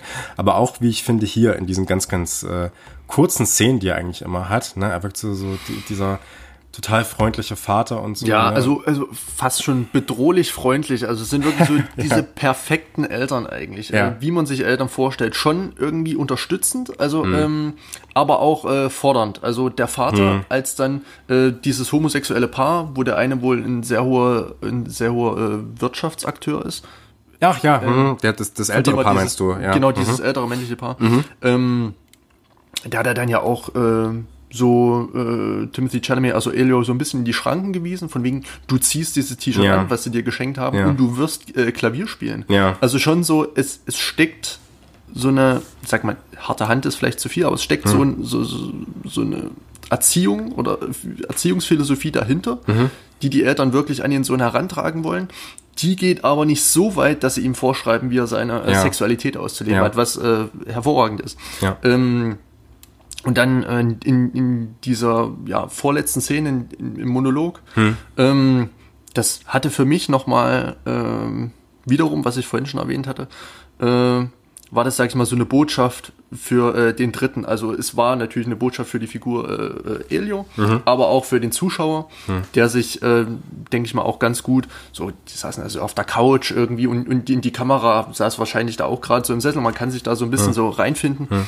Ähm, das ist, finde ich, nochmal so eine belehrende ähm, Message hatte, fand ich. So, so ein bisschen nochmal so ein, so, ein, so ein Augenöffner, wie man das sehen kann, wie man ja. so mit solchen Themen umgehen kann, wie man sowas verarbeiten sollte. Hm. Ähm, und was das für den Einzelnen dann auch bedeutet. Hm. Äh, man kann sich vielleicht nicht immer in einzelne Personen hineinversetzen, aber äh, ich fand, das Gespräch hat es dann schon so ein bisschen äh, ja. aufgezeigt und hatte so einen sehr ähm, ja, horizont erweiternden Charakter. Genau, ja.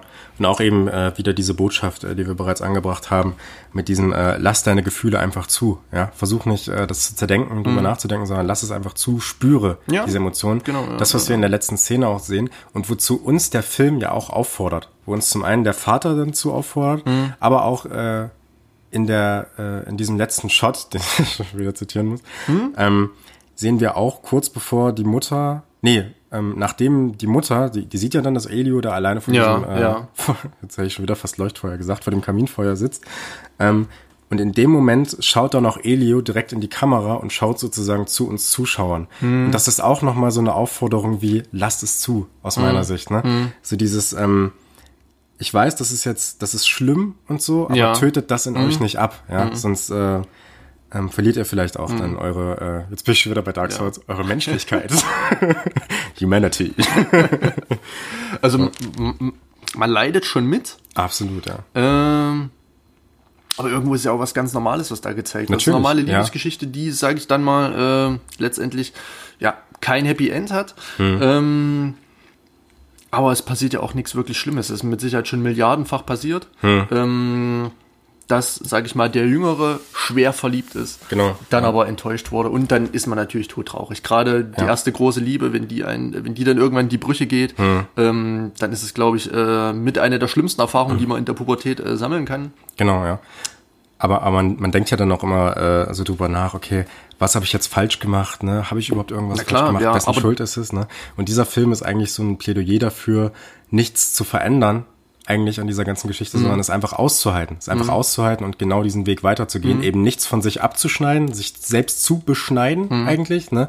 sondern ähm, sich als Person so weit zu akzeptieren, dass man auf die gleiche Art und Weise weitergehen kann. Mhm. Ja? Das ist ja auch, äh, steckt ja auch in diesem Plädoyer des Vaters dann drin. Genau, ja. ja. Schneid dir nichts ab, denn du hast jedes Mal äh, neu äh, oder immer weniger zu, äh, zu geben und mit, äh, mit 30, also, also er sagt ja dann, ähm, wir bekommen alle ein Herz und einen Körper mit bei der Geburt, ne? Und ähm, wenn du eben äh, Aspekte von dir abschneidest, dann hast du mit 30 Jahren in deinem Herzen nichts mehr zu geben. Mhm. Ja? Ähm, das sagte der Vater dann auch ganz offensichtlich, ne? Oder, oder ganz, ganz klar. Mhm. Ähm, ja, und das war schon ziemlich, ziemlich stark.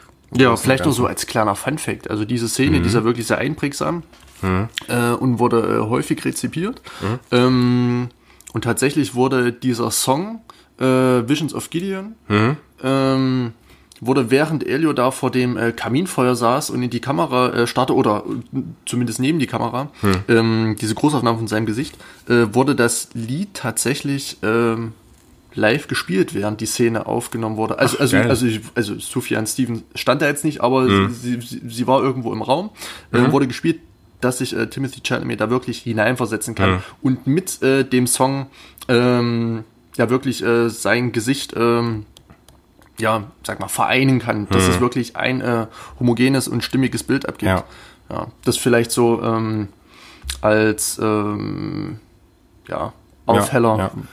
Und, und auch, auch hier haben wir ganz, ganz viele äh, kleine Details in Timothy Chalamets Schauspiel. Ne? Also erst dieser, dieser äh, Blick, dann, dann hast du äh, die, die Tränen, die dann so rollen, ja? diese, mhm. diese feuchten Augen und diese einzelnen Tränen, die dann runterrollen. Ne? Und ähm, du hast dann auch, äh, je intensiver der Song wird, desto eher zittert dann auch die Schulter. Ja. Und das ist ganz, ganz krass. Also, ich, also wie, wie, gesagt, mich hat das gestern nochmal so richtig mitgerissen. Mhm. Das war richtig, richtig hart. Ne? Also Wahnsinn. ich dachte eigentlich auch nach äh, der ersten Sichtung, ähm, war ich eigentlich felsenfest davon überzeugt, dass Timothy äh, Chalamet dafür ähm, Oscar bekommen hat. Mhm, mhm, Hatte dann nachgeguckt, äh, war leider nur nominiert, mhm. was ich äh, fast nicht verstehen kann. Mhm. Auch wenn ich äh, den Film äh, des Oscar-Gewinners äh, Gary Oldman, der da in Darkest Hour spielte, ach ja, okay, mhm. ähm, habe ich leider nicht gesehen. Aber mhm. ich glaube, ähm, die Schauspielerin von äh, Timothy Chalamet konnte man, glaube ich, von den Nominierten nur schwer übertreffen. Also es war wirklich schon sehr Wahnsinn, ja, sehr ja. gut. Mit 22 Jahren. Ja, ja, vielleicht wird's ja noch mal irgendwann was, ne? Also es ist ja, ich denk, ja davon auszugehen, der Typ ist äh, der absolute Hammer. Vielleicht wird er ja auch der zweite Leonardo DiCaprio und bekommt nie einen Oscar.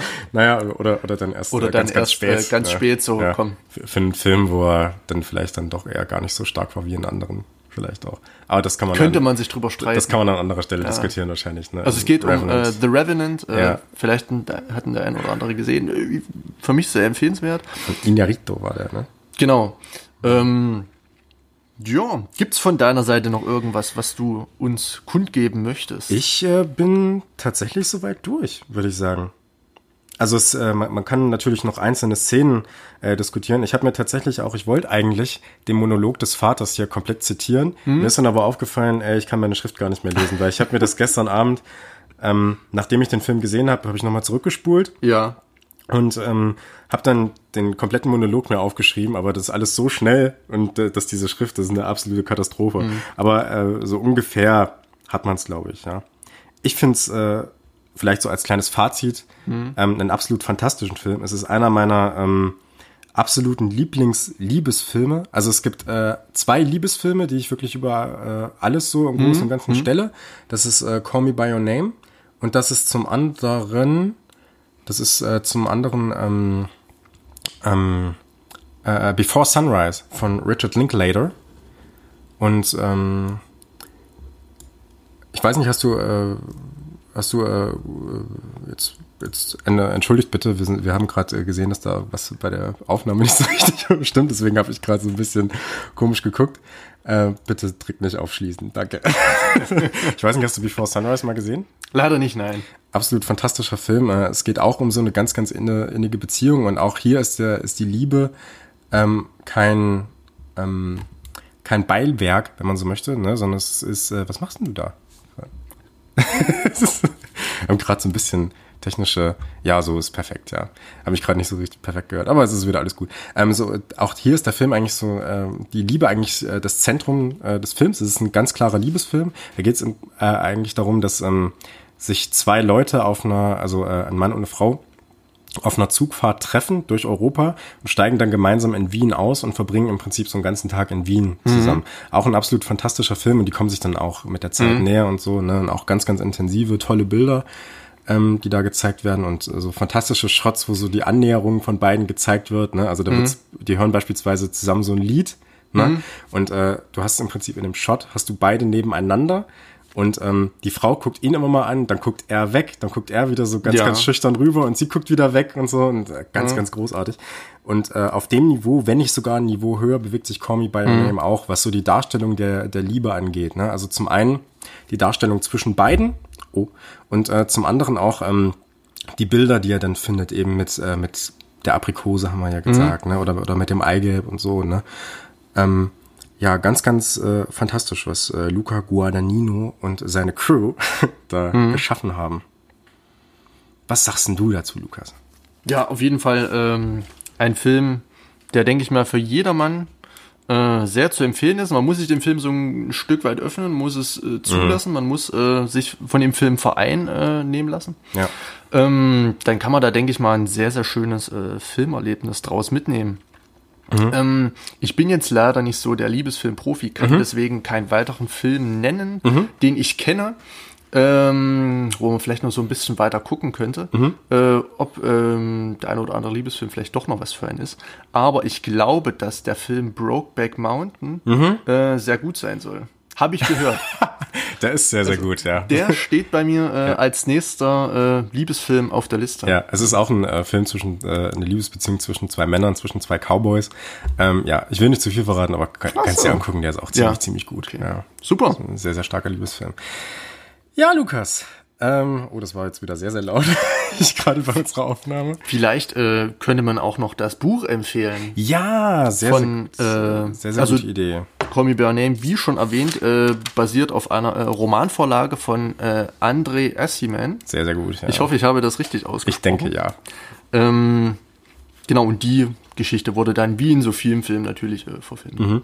Man muss dazu sagen, ähm, André Assiman hat mit, oder André Assiman äh, bin mir mhm. jetzt auch nicht ganz sicher, hat äh, auch eine Fortsetzung äh, dazu geschrieben und es gab tatsächlich 2017 schon Überlegungen, ob man äh, mit Elio und mit äh, Army Hammer eben diese Geschichte auch als Film fortsetzt. Ich weiß nicht, ob das in Planung mhm. ist oder ob Luca Guadagnino äh, was anderes zu tun mhm. hat gerade. Würdest du, fändest du es gut? Also ich bräuchte jetzt kein Sequel. Mhm. Aber wenn es denn wirklich gut ist und, die, die, und ich sag mal von der Qualität her in die gleiche Kerbe schlägt hm. wie äh, Call Me By Your Name, hm. dann kann das, denke ich mal, nur gut sein. Hm. Oder sag ich mal, also da kann man, denke ich mal, nur einen hm. guten Film sehen, was hm. ja prinzipiell erstmal nicht zu verachten ist. Hm. Ähm, aber falls er nur ein bisschen schlechter ist, äh, wäre es halt ja. wiederum schade. Also wenn man sich sehr sicher ist und da ein sehr fähiges Ensemble, ja. ähm, einen sehr fähigen äh, Regisseur findet, dann ja, mhm. ähm, hätte ich nichts dagegen, wie es da weitergeht. Wobei ich es dann auch so ganz nett finden würde, wenn das einfach offen bleibt. So, mhm. ist, äh, äh, diese romantische Beziehung ist dann letztendlich äh, in die Brüche gegangen. Ja. Ist ja auch ganz schön, wenn nicht alles irgendwie dann nochmal breit getreten das, das, und auserzählt wird. Das, das dachte ich mir auch eigentlich. Also ich äh, dachte mir auch, dieses Ende von Call Me By Your Name ist eigentlich perfekt und es mhm. ist auch super, dass es so offen bleibt ne? und so diesen ambivalenten zwischen äh, Traurigkeit und aber doch so einem äh, so einem Weitermachen müssen, mhm. auch in so einem positiven Ausblick eigentlich ähm, drin bleibt. Und ähm, das kann ich vielleicht so ein bisschen vorwegnehmen. Jetzt ein kleiner Spoiler zu Before Sunrise. Before Sunrise hat auch kein so 100% zufriedenstellendes Ende mhm. für alle Personen. Das ist auch sehr ambivalent. Ähm, und da habe ich mich auch gefragt, okay, braucht es jetzt dazu eigentlich vor, eine Fortsetzung? Und es kamen tatsächlich noch zwei weitere Fortsetzungen und die waren dann aber wiederum richtig gut auch. Mhm. Und ähm, deswegen bin ich mir bei Call Me By Your Name nicht sicher, mhm. weil ich äh, das Ding als Film in sich perfekt finde mhm. oder einen super guten Film. Ja. Ne? Ähm, aber vielleicht kann man ja da auch trotzdem noch was draus machen. Ich habe jetzt leider auch das Buch nicht gelesen, das, also das, diese Fortsetzung zu ja. By Your Name. Ja. Ähm, deswegen weiß ich jetzt auch nicht, wie die Geschichte von Elio und ähm, mhm. Oliver fortgesetzt wird. Aber das kann man ja vielleicht mal nachholen. Ne? Und vielleicht ja. kommt ja auch ein guter Film raus, falls einer gedreht wird. Bis dahin kann man sich natürlich Call Me By Your Name äh, ohne Vorbehalte ansehen. Ja. Ähm, und auch mehrmals. Ich glaube, äh, oh. da immer wieder einzusteigen und das zu durchleben, äh, ist vielleicht ganz schön und nutzt sich, denke ich mal, nicht ab. Es ist wirklich ähm, ein sehr einprägsamer Film, mhm. ähm, dessen ja, Bilder und Musik mhm. man dann schon äh, irgendwo mitnimmt und dann äh, vielleicht an anderer Stelle wieder ähm, aufleben lassen kann. Ja, es ist immer so eine kleine, so eine kleine Reise. Es ist wie so ein, wie so Ja. ein äh, kleines Nachhausekommen, wenn man diesen Ja. Film schaut, ist mir aufgefallen. Immer, man kommt immer in diese wundervolle Welt rein und denkt sich, ach, ich wäre so gern dort. Ich wäre so gern dort mit, mit, äh, mit all diesen Menschen da an diesem Ort. Hm. Aber so ob Italien, ich glaube, da kommen sie gar nicht zurzeit gar nicht rein, ob das gerade so Oh Gott. ist. Oh, das ist ein kleiner politischer auch mal. ja, das ist, ja. äh, in, na gut, aktuell ist es in Italien vielleicht nicht so gemütlich wie in diesem Film. Das kann man vielleicht sagen. Schade. Ja, wollen wir es hierbei belassen, Lukas? Wir können es hierbei belassen. Ja, wollen wir noch einen kleinen Ausblick auf die nächste Folge geben? Da gab es ja ein paar Umdisponierungen. Das ist ziemlich witzig, das sagst du, das, fragst du mich jedes Mal, nämlich, wollen wir noch einen kleinen Ausblick auf die? Nee, wollen wir tatsächlich nicht. Das bleibt geheim. Nee, natürlich äh, geben wir einen kleinen Ausblick. Es gab ein paar Umdisponierungen, ja. In unserem ganz, ganz ursprünglichen Plan stand da nämlich ähm, äh, James Bond auf dem Zettel. Ne? Also ein James Bond Special war ja in der nächsten Folge dann äh, der, also in der in der darauffolgenden Folge Ja. auf das James Bond Special der neue Film No Time to Die gekommen wäre, der neue James Bond Film und den hätten wir besprochen mit euch. Der wurde jetzt vor kurzem verschoben, bevor das Coronavirus äh, um sich äh, ne, also sich ausgebreitet hat. Ne? Das heißt, es hatte nichts mit dem Coronavirus, glaube ich, zu tun. Aber der Film wurde auf jeden Fall aufgrund von irgendwelchen finanziellen oder Produktionsshit, keine Ahnung, habe mich jetzt nicht so genau drüber gelesen, wurde es auf November verschoben. Deswegen mussten wir umdisponieren und reden in der nächsten Folge über einen Film, den du mit reingebracht hast in die Diskussion, den du sehr, sehr magst, ähm, den ich äh, auch sehr mag. Um was geht's? Ähm, und zwar handelt es sich tatsächlich, wenn ich so genau drüber nachdenke, fast um meinen Lieblingsfilm. Ich würde sagen, es ist sogar mein Lieblingsfilm. Äh, ein Film von Ridley Scott aus dem Jahre 2000. Ja. Äh, und zwar, viele werden ihn hoffentlich kennen, es handelt sich um Gladiator. Ja, Gladiator von Ridley Scott wird der nächste Film sein. Ridley Scott natürlich ein Regisseur, der ganz, ganz viele fantastische Filme gemacht hat. Wir werden auch noch über mehr Filme von Ridley Scott reden. Ja. Ähm, in der nächsten Folge reden wir aber erstmal über Gladiator. Auch ein sehr, sehr guter Film mit Russell Crowe und mit dem kürzlichen Oscar-Gewinner Joaquin Phoenix. Ja. Ja. Das wird ein ganz, ganz großer Spaß. Genau. Super, dann hat es das Coronavirus auch in unserem Podcast geschafft. Ja, super. Wir sind ganz, ganz aktuell hier. Ja. Ähm, bis dahin können wir uns, glaube ich, jetzt erstmal verabschieden. Ne? Sehr gerne. Danke ähm, fürs Zuhören und ähm, danke für, äh, sage ich mal, das Feedback, für die bisherige Unterstützung. Ja. Alles klar, macht's gut. Ciao. Ciao, ciao.